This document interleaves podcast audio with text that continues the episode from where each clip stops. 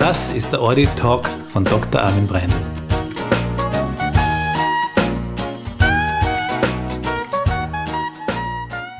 Heute zu Gast Gysi Hafner.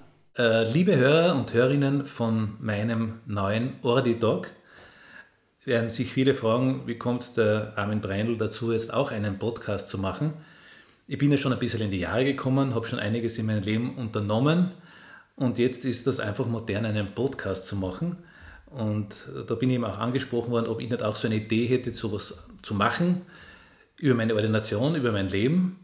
Und zuerst ist es ein bisschen schräg vorgekommen, aber andererseits, warum auch nicht? Es werden darin auch vielleicht äh, persönliche Dinge besprochen werden oder vielleicht auch von meiner Firma Dinge besprochen werden, die nicht jeden interessieren. Aber ich hoffe trotzdem, dass ihr viel Spaß habt.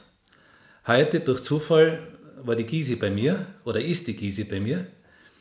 Äh, wir kennen uns schon sehr lange. Hallo Gysi. Servus, lieber Armin. Ich freue mich sehr, dass ich da bin. Und ich habe gleich gesagt, Gysi, äh, ich möchte einen Podcast machen. Du machst jetzt auch deinen Podcast. Wie wird mhm. der heißen? Das mm, ist noch in der Schwebe. Es gibt mehrere Titel. Wir sind noch am Aussuchen. Unsere heißt auf jeden Fall äh, Ordi Talk. Mhm, Finde ich gut. Und wir möchten da ein bisschen über die Ordination sprechen, über vielleicht ein bisschen Gesundheitsthemen ansprechen, mhm. die gerade relevant sind. Und äh, ja, vielleicht auch einige äh, Sachen aus der Ordination, die vielleicht mhm. manche Frauen interessieren, vielleicht auch Männer. Mhm.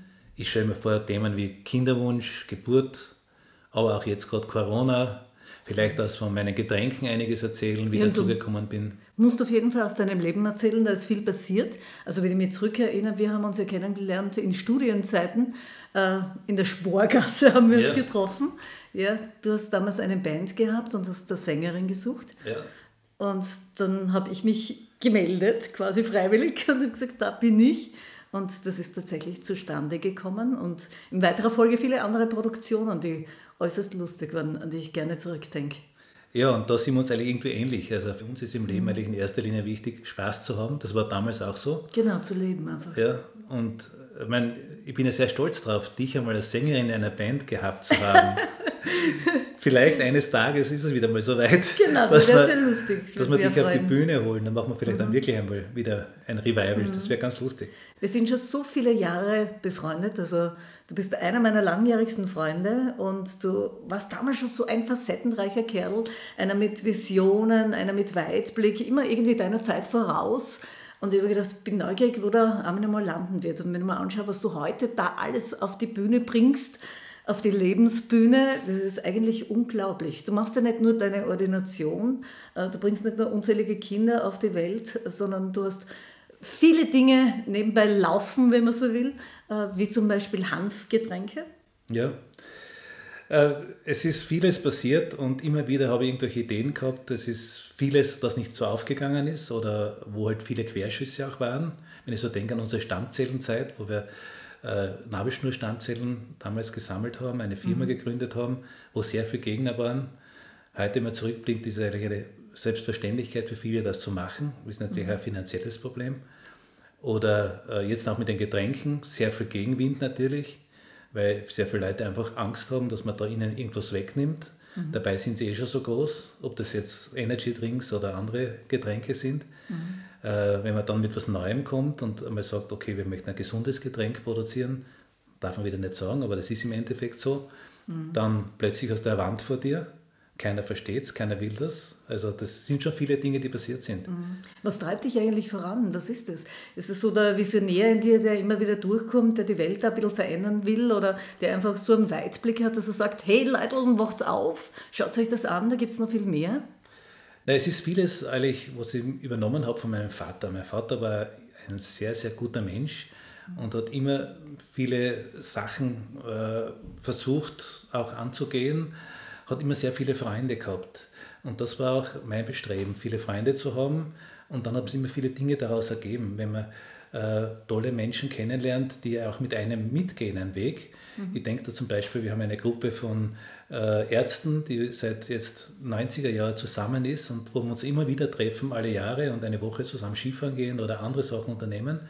Da passiert sehr viel. Das sind unterschiedlichste Menschen mit unterschiedlichen Ideen. Wir haben dann immer Vorträge und aus diesen Dingen oft kommt heraus, wo man denkt, da sollte ich wieder was Neues machen. Mhm. Oder da könnte man was probieren. So ist es ja auch bei den Getränken im Endeffekt passiert. Das war ein Vortrag von Professor Metke über Anti-Aging und mhm. äh, wir sind zusammengesessen, was kann man machen? Nicht? Also äh, ich kann nicht jeden Tag eine Handvoll Kapseln schlucken, ich möchte das in ein gutes Getränk einbauen. Mhm. Und diese Idee habe ich dann einfach umgesetzt. Weil viele Leute setzen die Dinge dann nicht um, mhm. aber ich versuche immer diese Dinge irgendwie umzusetzen und wenn es einen Spaß macht, mache ich dann weiter und das mache ich das ja schon sehr lange. Was äh, mir bei dir immer so imponiert hat, du bist so normal geblieben, so menschlich. Das geht ja oft verloren, wenn man sich so in eine bestimmte Richtung entwickelt, dann geht man dort meist auf und verliert so das Menschsein. Das ist bei dir nie passiert. Also du hast so diesen, diesen Lebensgeist, diese Nähe zu den Menschen nie verloren. Ja, das kann ich von mir nicht behaupten. Ich versuche es immer auch äh, nicht arrogant zu werden. Ab und zu wirkt man schon arrogant. Das passiert ja jedem. Wenn man so im Gedanken irgendwo anders ist und dann äh, will jemand schnell was und du kannst gerade nicht.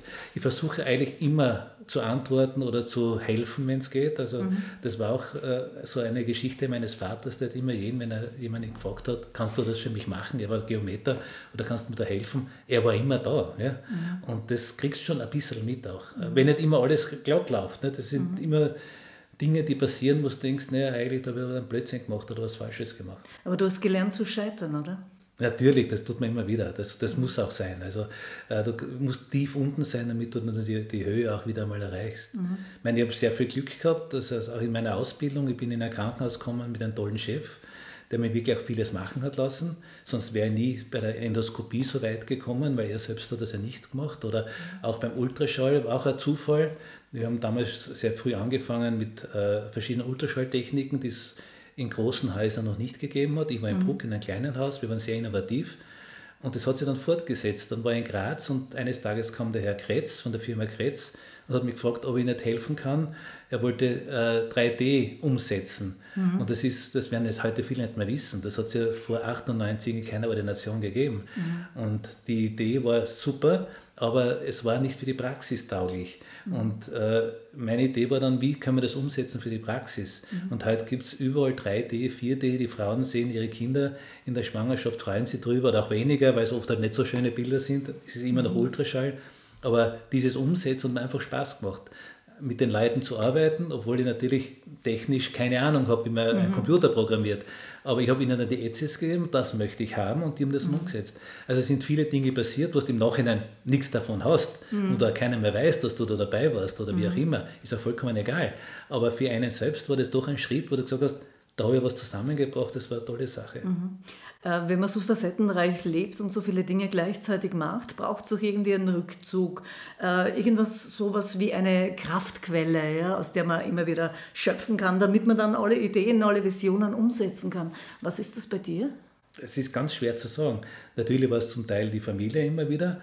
Äh, ich habe auch Geschwister, mit denen wir ständig zusammen sind. Also das, wir sind vier Kinder und auch jetzt, nachdem die Mutti gegangen ist vor zwei Jahren, wird das haltet einfach zusammen. Mhm. Und das war auch wieder Generation davor. Mein, meine Eltern, äh, mein Vater, das waren acht Kinder und wir haben uns immer getroffen mit den Onkeln. Also mhm. das ist schon sehr viel und auch da äh, kann man viel mitnehmen und, mhm. und viel erleben. Mhm. das ist schon eine wichtige Sache. Ich habe jetzt irgendwann mal gelesen, diesen Satz, äh, das Leben ist eigentlich die Karriere. Ja, man braucht nicht irgendwas anstreben, sondern erfolgreich zu leben, das zu tun, was einem Freude macht, das ist eigentlich die Karriere, die man zu bewältigen hat, solange man da ist. Kannst du damit was anfangen?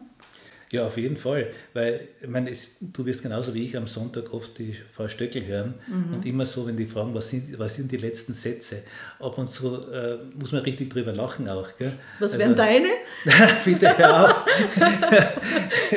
ich würde jetzt fast in die Richtung sagen, so, es war sehr schön. Mhm. Bin ich gespannt, was kommt. Also, das, mhm. das wäre so eine Idee, die ich vielleicht hätte, weil das wissen wir alle nicht. Ne? Mhm. Wird das nur die Energie, die sie weiter vortragt oder ja, ist auch schwer zu definieren in der heutigen mhm. Zeit überhaupt. Ne? Wir leben ja in einer sehr herausfordernden Zeit. Wie, wie gehst du mit Corona zum Beispiel um? Wie, wie wird das in deiner Praxis gehandhabt? Ja, das Corona äh, ich glaube, wir lassen ein bisschen jetzt eine Pause, trinken es ein Tupi Ja, das ist eine und, Idee. und sprechen dann, weil das müssen wir vielleicht ganz von vorn anfangen Mhm. und das wird dann sicher wieder eine längere Geschichte. Das ist Gysi, gut. Prost. Prost, Damen. Dankeschön. Danke, dass du dir Zeit nimmst, dass wir da noch reden. Voll gern.